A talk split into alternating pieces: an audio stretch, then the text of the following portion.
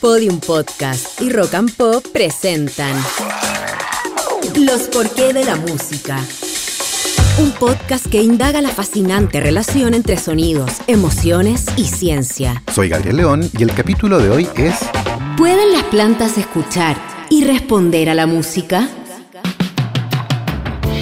A comienzos de la década de 1970, el compositor canadiense y pionero de la música electrónica, Mort Garson, instaló un gigantesco sintetizador en su casa en Los Ángeles, Estados Unidos, y grabó un álbum titulado Mother Earth Plantasia, o Plantasía de la Madre Tierra, título que hacía referencia a Fantasía, la famosa película animada de Walt Disney de los años 40 y que usaba música clásica de varios compositores.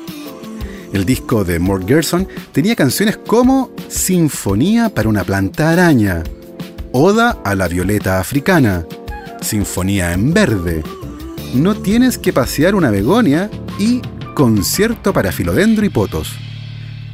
El disco tuvo una muy limitada distribución luego de su lanzamiento y solo se entregó como regalo por esa época a quienes compraron un colchón marca Simmons en una tienda Sears, o a quienes compraron una planta en la tienda Madre Tierra que quedaba en la avenida Melrose de Los Ángeles. Sin embargo, desde entonces el disco se ha convertido en un objeto de culto y en plataformas como Discogs una copia en vinilo puede venderse en cientos de dólares. ¿Cuál es la gracia de Mother Earth Plantation? Bueno, se trata del primer disco cuya música fue compuesta específicamente para ser escuchada por las plantas. Y esta historia nos sirve como introducción para la pregunta de hoy. ¿Pueden las plantas escuchar y responder a la música? A esta altura no es una sorpresa que la idea de que la música puede afectar el crecimiento de las plantas se arraigó en el apogeo del pensamiento New Age de fines de los años 60 y principios de los 70. Uno de los grandes responsables de esto es el libro la vida secreta de las plantas, publicado en 1973 y escrito por Christopher Bird y Peter Tompkins, que consiste en un relato sobre las supuestas relaciones físicas, emocionales y espirituales entre las plantas y el ser humano. En su libro, Bird y Tompkins citaron varios estudios científicos que, supuestamente, sugerían que la música no solo ayuda a las plantas a crecer, sino que además estas tienen un nivel de conciencia y pueden responder incluso a los pensamientos de las personas. Esta idea, sumamente extravagante, viene de los experimentos realizados por Cliff Baxter, un especialista en interrogatorios de la CIA, que un día de febrero de 1966, cuando estaba algo aburrido en su oficina, decidió instalar los electrodos de su detector de mentiras en una planta que tenía ahí y según su relato, el solo pensar en prenderle fuego a la planta hizo saltar las agujas de registro del polígrafo. Baxter realizó varios experimentos para intentar demostrar este efecto y publicó sus hallazgos en una revista de parapsicología. Cuando los experimentos de Baxter se hicieron en condiciones controladas, ninguna de las respuestas que él había descrito fueron observadas, pero esto no fue impedimento para que sus conclusiones sobre las capacidades perceptuales y extrasensoriales de las plantas ganaran gran popularidad. Sin embargo, la idea de que las plantas pudieran responder de cierta forma a la música parecía más plausible y otros experimentos parecían de hecho confirmarlo. Uno de los primeros estudios sobre el efecto de la música en las plantas fue realizado en 1962 por un investigador del Departamento de Botánica en la Universidad de Anamalia, India. Para este experimento se expuso a las plantas a música clásica y según el investigador, esto tuvo el sorprendente efecto de aumentar en un 20% su tasa de crecimiento con respecto a un grupo control de plantas que no fueron expuestas a música de ningún tipo.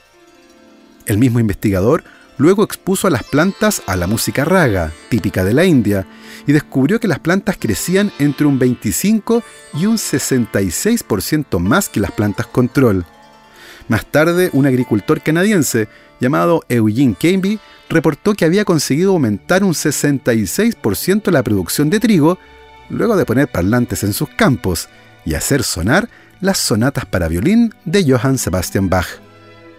Todo esto no solo parecía sugerir que las plantas responden a la música en general, sino que además responden de manera diferente a distintos estilos musicales, y algunos experimentos sugerían que las plantas expuestas a la música clásica y al jazz crecían hacia los parlantes y se enrollaban en ellos, como abrazándolos.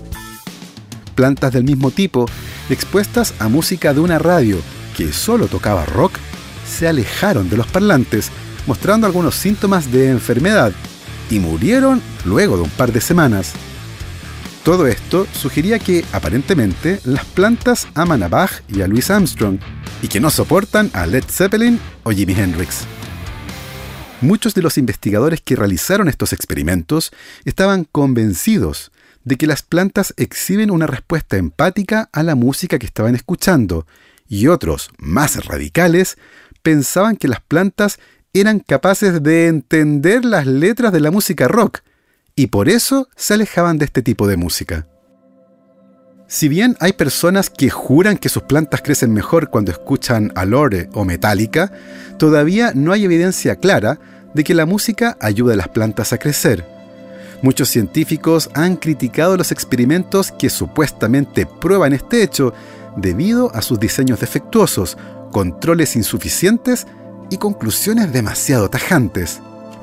Y la verdad, se trata de algo muy difícil de estudiar, debido a la enorme cantidad de variables involucradas en estos experimentos, y que podrían introducir ruido experimental, como la calidad y cantidad de luz, del agua, la presión del aire y las condiciones del suelo, la cantidad de minerales y la porosidad del mismo, y claro, la presencia de patógenos, como insectos, hongos o bacterias, que podrían afectar de manera inadvertida a las plantas.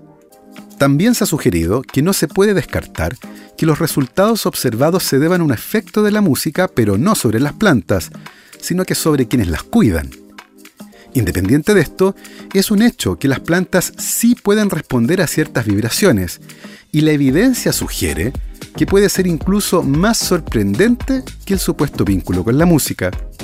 Desde hace un tiempo se sabía que las plantas que crecen cerca de otra planta que está siendo devorada por una oruga comienzan a producir algunos compuestos químicos tóxicos para la oruga, como si de alguna forma supieran que el peligro acecha. El año 2014, investigadores de la Universidad de Missouri en Estados Unidos analizaron este curioso comportamiento.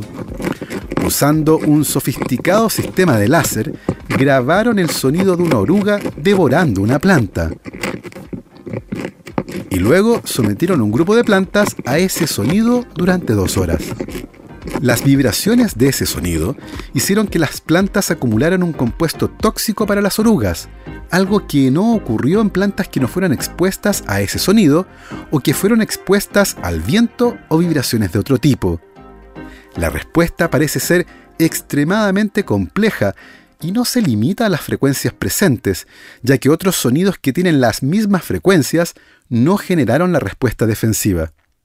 Esto sugiere que las plantas sí son capaces de responder a vibraciones de cierta frecuencia, pero cómo diferencian entre las buenas y las malas vibraciones es todavía un misterio.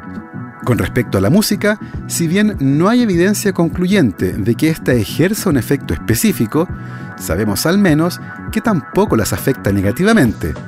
Así que tal vez no es mala idea buscar las canciones del Mother Earth Plantation y escucharlas a todo volumen con nuestros mantos de Eva, cucharitas y filodendros. Así hemos llegado al final de este viaje por otra pregunta fascinante. Nos puedes enviar el porqué de la música que te gustaría que respondiéramos en un próximo capítulo a rockandpop.podium.cl. Nos volvemos a encontrar pronto para seguir explorando los porqué de la música. Esto fue Los porqué de la música el podcast que indaga la fascinante relación entre sonidos, emociones y ciencia. Para escuchar otras historias como esta, entra a podiumpodcast.com, rockandpop.cl, Spotify o donde escuches tus podcasts. Y síguenos en nuestras redes sociales donde nos encuentras como un Podium Podcast Chile y Rock Chile. Guión y voz, Gabriel León. Producción sonora Julio Rojas. Edición Constanza Zúñiga. Idea original Ignacia Inostroza. Dirección general Podium Chile.